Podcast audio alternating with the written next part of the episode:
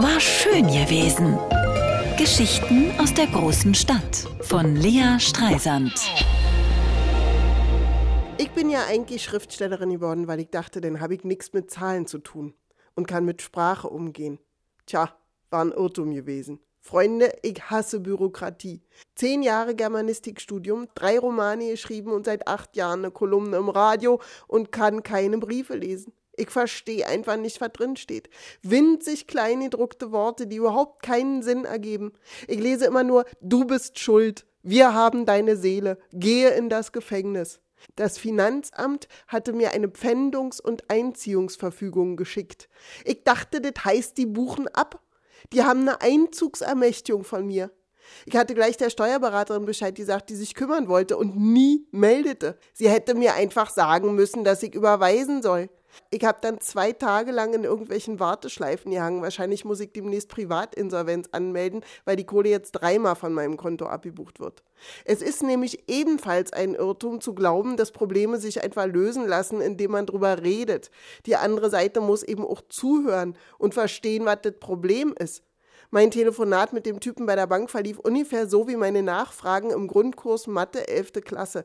Die Lehrerin erklärt irgendwas unverständlich, ich frage nach, ob ich's richtig verstanden habe, indem ich andere Worte benutze und die Lehrerin guckt doof und wiederholt dann dieselben unverständlichen Worte nochmal. So funktioniert Bürokratie. Die Behörde redet nur noch mit sich selber. Das ist das Ende der Kommunikation. Worte sollten Brücken zwischen Menschen sein. Bürokratie baut Mauern aus Worten mit Stacheldrahtzäunen obendrauf, um sich selber abzusichern, damit niemand durchsteigt. Zugegeben, vor 200 Jahren war das bestimmt eine dufte Sache. Total effizient, unbestechlich, gerecht, der Sache verpflichtet, damit der Bürger nachvollziehen konnte, wie er behandelt wird und für sein Recht vor Gericht ziehen kann. Denn vor dem Gesetz sind alle Menschen gleich. War eine gute Idee gewesen, hat sich aber überholt. Das geht ja nicht nur mir so. Was sollen denn erst alte Omis machen? Oder nicht Deutsch-Erstsprachler? Leute ohne Mathe-Abi. Einer auf Twitter erzählte, er öffne solche Amtsbriefe grundsätzlich erst, wenn sie gelb sind. Eine Freundin von mir meinte, sie habe sowas früher auch mal einfach in der Schublade verschwinden lassen, weil sie so überfordert war. Eine dritte Person erzählte, sie habe Mathe studiert und immer gedacht, sie hätte Deutsch studieren müssen, um solche Schreiben zu verstehen. Tja, auch ein Irrtum.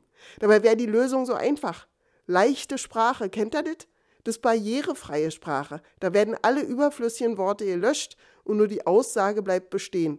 Hallo, Frau Streisand, da fehlt die Umsatzsteuer. Bitte überweisen. Wir dürfen nur Einkommenssteuer von Ihrem Konto nehmen. Hätte ich doch sofort gesagt, ach so, ja klar, mache ich.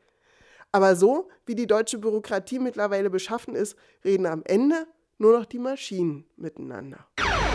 War schön gewesen. Geschichten aus der großen Stadt von Lea Streisand. Immer montags neu im schönen Morgen und jederzeit auf radio1.de.